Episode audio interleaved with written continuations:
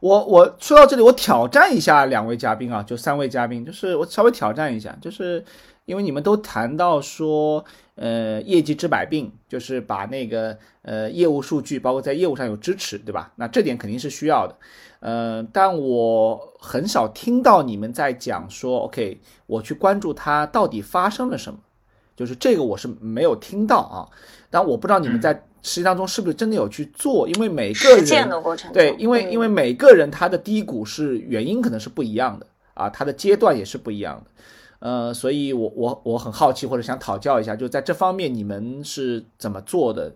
就是这个背后他的情绪的一些啊，比如说一些了解啊，或者是一些探寻啊，你你们会做这方面吗？你们觉得有用吗？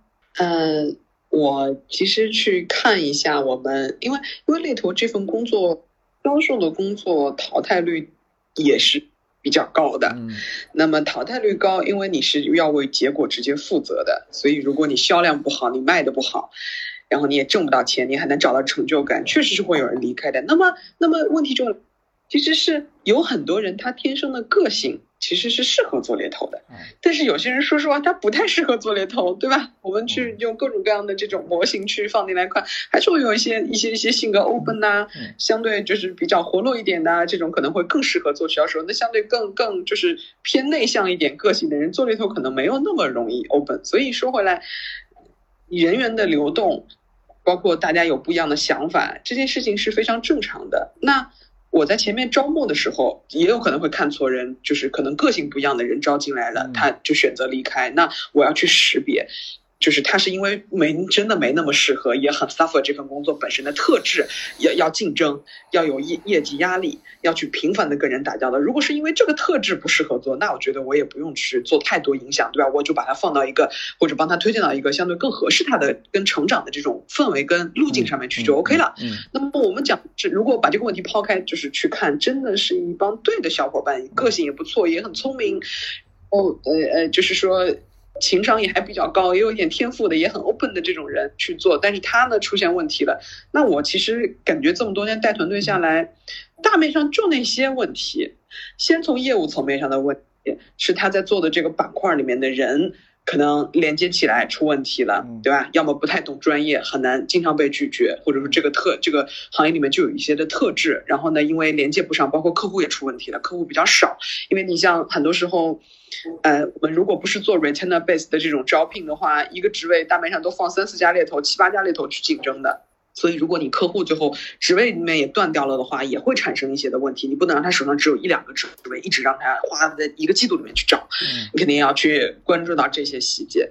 那这是业务层面的问题，业务层面嘛，就去看该加客户加客户，该加职位加职位，他自己连接不了，你来帮他去连接，因为很多时候他的阶段还没走到说自己可以去让自己的生态圈形成一个闭环的时候，对吧？这是你要去解决的问题。然后另外一个就是心态方面的问题跟努力方面的问题，嗯，就是 其实很很多人都折在这里，真的，to be honest，你因为大面上就是说。你说它难呢？其实猎头难是难在后面的就是锦上添花部分。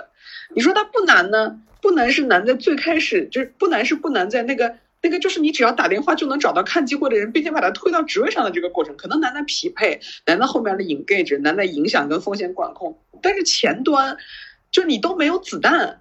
我我在医疗行业里，我们讲就是叫管线，产品管线，就是你要有源源不断的化合物进入到临床实验去试，然后最终才能成一个药，对吧？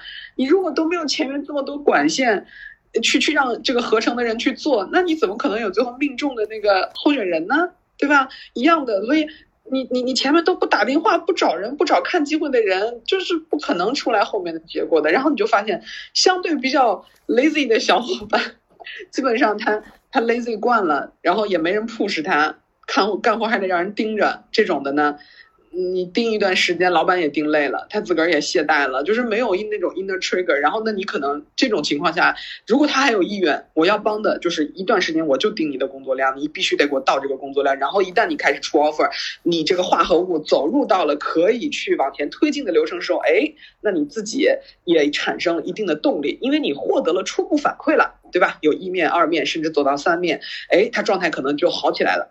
但是有一些那种持续 lazy 并且持续不改进的小伙伴，那就是很难了，因为我们就是你做管理，你也很难去叫醒一个根本不愿意改变的人，对吧？那可能猎头这份，嗯，多努力、多多付出、多得到的工作，可能未必适合你。那这种我也就不花时间了。百万顾问的天敌，装睡不愿醒。对，嗯嗯，其他嘉宾有没有一些要分享的？比如说，还有这个，好像小鹏没有没有。怎么怎么这个？你会去关注他的情绪背后，他发生了什么？我相信你相对来说会有这个体验，因为那一段时间你自己说也很难熬，所以可能你的这个经验对他人也有一些疗愈或者是这个这个价值。说你是怎么熬过来，或者你看到大家是怎么走出这个低谷，还有什么什么心态或信念可以支撑你的吗？OK，然后因为因为其实刚才百万顾问的那个调整的话，我自己写了一些东西，写了一些东西。对，我觉得首先第一个就是因为我前段时间在看一个第一性原理，嗯，啊，就在看这个概念，因为马斯克先生他对这个第一性原理运用的是会比较好。那其实我不知道应用在这里合不合适，因为第一性原理它还是蛮物理学的一个概念，嗯，但我觉得百万顾问有一个第一性原理，我自己的一个理解的话，就是说他始终是相信自己。就相信自己能成，我就是百万顾问。我觉得这个很重要，嗯，因为他有这样的一个，呃，刚才我们所聊到的信念感，或者是说这个原始的驱动力之后的话，他整个的动作不会变形啊。因为我们经常会看到的话，就是说，顾问很有可能在某个时间，因为他的 KPI 或者是说各过程数据不好，然后接下来他会病急乱投医，嗯，办。病急乱投医，比方说随便选择一些客户，然后随便的去换职位，我觉得这个是很可怕的。就是单纯只是让自己忙起来。甚至记得上一期有人提到说，他们为了做假的 KPI，就虚假繁荣的 KPI，虚假繁荣，然后把看上去很忙，对吧？就是把这个虚假就是 KPI 做上去。对，就是这个虚假的繁荣，我觉得有一点的话，就是说有可能是数据的虚假繁荣，就是看起来很好，但是其实它的转化率，或者是说这个终面到 offer 的一个转化率，其实是非常不好的。嗯，对，所以我觉得这个这里面的一个第一性原理，就是说。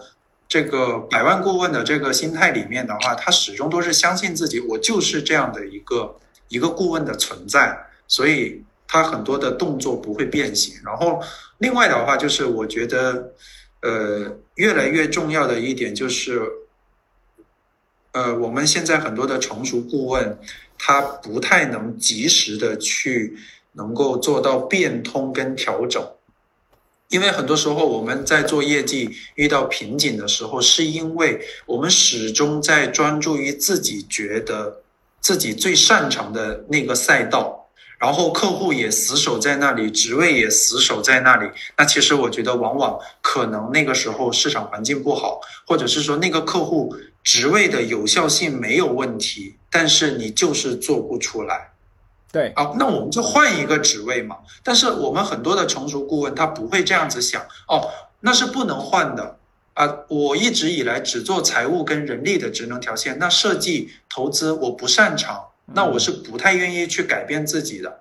那所以其实我的成长经历也是告诉我说，我一开始是设计投资跟开发，但是到后面你要实现业绩的持续的增长的话，你是需要慢慢的从原来的这个赛道。呃，原来你是双车道，那你要变成三车道、四车道啊？当然也是会有主线，对吧？我一直都是在地产这条线，然后你可能做的职位 level 会越来越高，甚至是在某些特殊的时期，比如说像去年疫情的时期，或者是其他时期的话，那我们是不是呃，比如说地产公司投资这条线很热的时候，我们是不是应该要适当放下自己比较擅长的岗位，去开拓投资的岗位？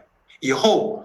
等这个热下来之后再回归也没有问题啊。这个这个是，对，这个是一种方式了。那小鹏说的相信自己，那还有你说那个变动和调整，我我特别有感触，我我也我也非常认同这一点啊，尤其是新行业、新职业。所以我我其实有一个呃呃，因为因为这两年其实发现原来的百万顾问不好使了，我不知道你们有没有发现。就是很多原来的百万顾问都转行了，因为甚至我还听到过原来的百万顾问去年是零 zero，就是就是一单也没，就是就是吃光板的那种情况。嗯呃，因为市场发生了急剧的变化，就像小鹏所说的。然后呢，很多的赛道、游戏规则也变了。呃，所以我想请大家来想一想，说，呃，这这随着这个快速的变化和市场的这种动态。你们觉得有哪些百万顾问的心态跟信念是过时了？其实可能过时了，或者是哪一些你们觉得现放在今天尤为尤为重要？比如说小鹏说，更与时俱进。对，小鹏说的，比如说不断的变通，对吧？说我一看这种出要出舒适区，对我我不能说能害怕放掉自己最擅长、熟悉和让自己有安全感的。是的，是的，这个是很多听众伙伴也非常感兴趣的，就是说在这个时代下，我怎么样能够持续的。变通，然后通过什么样的一些调整，我能够跑得更快更好？你们有发现这样的情况吗？嗯，在我们医疗的这个赛道里面。就是说，其实疫情之下，大家有没有关注到？你其实，在互联网医院上面，就是在网上买一些处方药也是更便捷了。嗯，这是在医疗行业里面发生的非常多的改变。包括像以前可能医生的话语权很高，现在患者对于一些品牌的选择也比以前就是话语权要高一些了。这就是这个行业化。所以呢，其实就是这个跟我们的业务也非常息息相关。如果你想去让自己始终是那个有价值的人，那你要知道你。做的事情，在做的这个行业，他们追求的价值是什么？哦，然后他们因为这些价值去产生很多各种各样的变化调整。那那那你只要紧跟这个就没有错，但你得发现，那你怎么发现呢？跟候选人聊，去学习行业知识，让自己变得更专业，这样子你才不被这个行业抛弃。所以很多时候会发现，其实。其实我我相信你们见猎头见的很多啊，因为像疫情中间，我记得还开过很多次这种猎头公司的会啊，又裁员，没错，啊什么的，很多行业都这样子。但其实我相信，就算在那些光景非常难的行业里面，仍然有百万顾问在。他们是怎么保持百万的呢？那些是非常值得学习的，就是他们肯定是始终让自己的价值保持是持续跟这个行业紧密接轨，跟嗯，对，仍然而。而且他因为是一直以来跟这个行业做朋友，大家在你有饭吃的时候，跟你没饭吃的时候，有饭吃的时候呢，反正放哪个猎头都是放，对吧？你可能服务更好一点。那那但是当你没饭吃的时候，你手里就那点儿就那点儿职位，你放一定是放那个给你提供长期价值的猎头。比如说很多时候帮你呃讲一些行业的 insight，就是做。加啊，去持续啃一些职位啊，肯定是放这些猎头。那你说，在整个行业没单子的时候，难道这个行业不招聘了吗？不可能的，肯定也是在招人的，仍所以仍然会有百万产生。所以紧跟行业，然后呢，让自己的价值变得更高，持续学习，这其实就是我刚才想说的，就是两百万变到三三百万甚至更高，这条就是这在这条赛道上面，你有很多个维度可以去发力的。一个是在你自己本身的赛道里面变得更专业。那个专业就是就是你可能就像你的候选人一样，你候选人能讲什么，你能讲什么？你候选人对于一个行业的洞察是什么，你也是什么？那这个就需要深度学习了，而且它真的很有趣。嗯，你会发现你是 one of them。你给他提的建议不只是说，嗯，你去这家不错，这家组织结构我知道，我跟你讲一讲，哎，这家薪水给的高，这些都是最浅层的东西。而是说你能对于他这家公司在做的什么产品管线啊，结合到这个行业啊，结合国家倡导的什么二零三五全全全民的健康计划，你能跟这些东西结合起来。真的太厉害了，对，所以嗯，在赛道里面去持续去变得更专业，去发力，这是两百到三百，或者说一百五到两百到两百五到三百，同样大家的目标是一样的，就是在一个赛道里面变得给自己筑起那个护城河，让别人无法超越啊。另外一个赛道，嗯。就是你可以，就是你两百变三百，你可以成为一个团队管理者啊，你可以帮助别人成功，对吧？你可以把你自己的一些做得好的东西可以复制出来，在别人身上去 practice，然后，然后帮包括帮大家解决非常实际的业务上面的问题，能让别人跟着你成长，赚到钱，看到更高的视野，看到做得厉害的人是什么样子的啊，这是这也是一个两百到三百的一个修炼啊。好，还有一种修炼是什么呢？就是你其实可以。在你自己的任何我们从事的任何一个大行业里面，其实它都有非常多职能。因为医疗还是很讲究精精专的。那同时，医疗这个行业里面，就算研发这里就有五十个工种，那你可以横向去做很多。横向当然确实这个我嗯，反正我觉得如果你不是一个坐在 team leader 能带十个人的团队，没有那么多资源跟人手调用的时候，我不建议你做这种事儿，因为这种事这种事情也是也是拿业绩做消耗的，就是嗯就。要讲专攻的，因为你你精力就这么多，任何战场不能太宽。嗯，对，top sales 大家都会局限于一件事情，就是就一个你，对吧？你精力就这么多，如果你想去什么饭都吃，那也不太可能。嗯，所以其实没有那么多 manpower 可以调用的时候呢，你还是选好一个赛道，那么在这个赛道里面去持续的去发力。特别同意 Danny 的那个护城河理论，就是未来的这个，我觉得猎头行业无论是是怎么样，其实对于产研的专精。很厉害，而且 Danny 公司给我印象很深刻，他们其实是做很多延伸的高价值的服务，比如说给一些他们的客户公司做一些年度的咨询案啊，包括人才的梯队的一些这种咨询方案，呃，其实这个其实也是基于对于这个市场的 insight 啊，包括这种啊它的这个趋势的这个有很强的这种洞见，非常敏锐的把握，是的，是的，那其实形成的真的都是差异化的，所以他前面讲说，当当这个。资源变少的时候，人家想起来了，就是每天在你面前晃啊晃，然后给你提供最高价值的那个顾问。所以他们也反而说，有时候像地产啊之类的，就是说，呃，虽然不太好做，但是业绩反而变高了。为什么呢？因为很小的一些很多猎头公司的顾问做不下去了，所以他们也就是这个 player，就是那个玩家也变少。突然发现战场上的这个对手变少所以它是动态的，就是难也有它难的地方，对吧？然后好玩有好玩的地方，然后你也有些利好的消息啊。但如果你是那个头部的话，我相信这次来的这个大家其实都是一些。头部的力量，其实头部的公司其实很容易吃到那个在发展中的一些红利，因为你的专业度跟你的那个品牌价值被认可。那我相信就是更多的就大家就会有去做。但不管说啊这个情况怎么样，但 Danny 今已经提了十六次的要见候选人这件事，他我发现他他的那个信念就不断的在贯穿始终，就就就分到什么事情就啊你们要去找候选人啊你们要去找候选人啊，所以我相信啊一切都是微观落实到日常行动中。大家听听啊，其实有时候你会发现语言有时候是有迷惑性的，所以你不要听他主要讲什么，你听他不经意流露出来是什么啊，那个东西才是真正意义上 那个底层的价值。没错，所以最起码说了十六次，我就把它记录下来了哈。这个，哎呀，说在呃医疗行业里面，就是说，其实医疗行业里面药物是要合成的嘛，就是我们讲跟猎头的 benchmark 的那个阶段也是，你在你就是 first beginning，你要做一个呃化学家。一个你你化学家怎么成功，就是要去不断的合成非常多的化合物，然后找到那个可以成药的可能性。我觉得这个不仅是对于医疗行业，其实对于所有行业都是一样的。Danny 说的这个，其实它底层的那个东西是相通的。对。然后开始进阶的时候，你就要变成一个产品经理了。你要知道，你去你去打算 brand 谁，去 present 谁到你客户那里去，你能有这种 present 你候选人的这种能力，因为你要去分析。你要去洞见啊，然后在当你变得更资深的时候呢，你要是个投资人，你要有投资的眼光去识别那些 high talent、high potential 的 talent，然后去跟他们交朋友，去跟他们放在时间线里面去共同成长。然后去把他们带到那些需要高价值，包括能发挥他们价值的客户那里去。然后当你再资深一点的时候，这个就是个人生修炼了。我觉得我也当不了，就是你要变成一个艺术家，招聘还是很有太多的艺术可言了。就是怎么样把对的人匹配到对的职位上面去，然后各种 win，然后让候选人价值最大化，这个还是很讲艺术的啊。因为我发现其实对很多科学家他们都是。各种艺术都是相通。期待我们行业里出现越来越多的投资人跟艺术家哈。对对对对。其他两位嘉宾怎么样？你们有什么反馈吗？或有什么你们的经验可以分享的？就其实我觉得最多的还是可能要适应变化吧。对，因为其实很多刚才那个这 B 斯老师说有些百万顾问，其实我也聊了不少。其实就今年聊了不少，就是顾问，可能他们在之前都做的不错，一九年，但可能二零二零年会做了。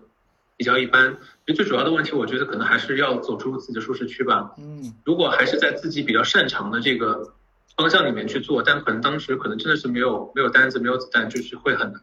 就比方说我自己，我们团队在啊二零二零年上半年，其实我们是做零售奢侈品行业的嘛，其实受到的冲击是非常大的。当时基本上一季度的话，没有什么单子，哇，店店都关了，都不开，对，你还招什么人呢？对吧？基本都不招人，所有的就办公室的 headcount 都 freeze。就这个时候呢，我们就做了一件事情，就是我们去跟我们的互联网团队去打了一个配合。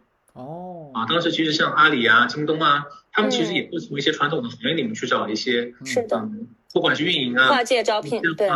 对，其实我们就跟他们做了一个跨界的合作，包括说可能我们跟特斯拉，我们跟像北京汽车，对吧？他们可能要找一些线下的，他们现在在开很多的展厅。然然后会找很多就是跨界的人才，他们会从奢侈品、从零售、从运动啊，甚至是可能从华为这样的体验店里面去找一些线下的管理人员，包括可能线上办公室的一些人员。那我们就是从不同的方向去做这样的一些工作。但我觉得可能对我们顾问的挑战也是很大的，因为嗯，可能像嗯，我们做的行业是比较保守、比较比较明确的。那可能你去互联网，你去像这种新能源，他们很多东西都是很很快变得很快，然后就是很多要求也不是很明确。这个就是说你自己要去适应这个客户的打法，然后你能在这个变化当中去找到合适人去 place 这个职位。所以我觉得，嗯，不管是在什么样的时代跟前提条件下，其实，在传统的行业里面，还是有人能做得好，有人会做得差。是的，嗯，就一方面就看你自己是不是有这个能力去拥抱变化，有些人是不愿意的。那么另外一方面就是，其实前面丹尼也提到的，就是你在这个行业里面去做到头部嘛，对吧？就是永远是有饭有饭可以吃的，就是这个饭是给你吃还是给其他人吃的问题。当然，大家都有饭吃的时候都 OK。但如果有一天饭只有这么点的时候，是给你还是给他，这就是一个很大的问题。所以这个其实也是我们自己一直在就想要去做，或者说可能我们要影响我们所有的顾问，包括我自己，要在这块去做的更强。那我相信这个是对。要排在前面，嗯。对对对对对，这个其实很重要，因为时代不一样了嘛，这个跟以前不一样。你躺赚的时代过去了。嗯。对，他们说躺赚啊。嗯，对。谢谢，非常好。呃。呃，不知道那个大家还有没有特别想要发发表的啊？但是时间的关系，我们这个也是交流的蛮激烈的，所以最后如果收尾的话呢，我呃，是不是大家每人送一句话啊，给已经是百万顾问或者走在百万顾问路上的同学哈？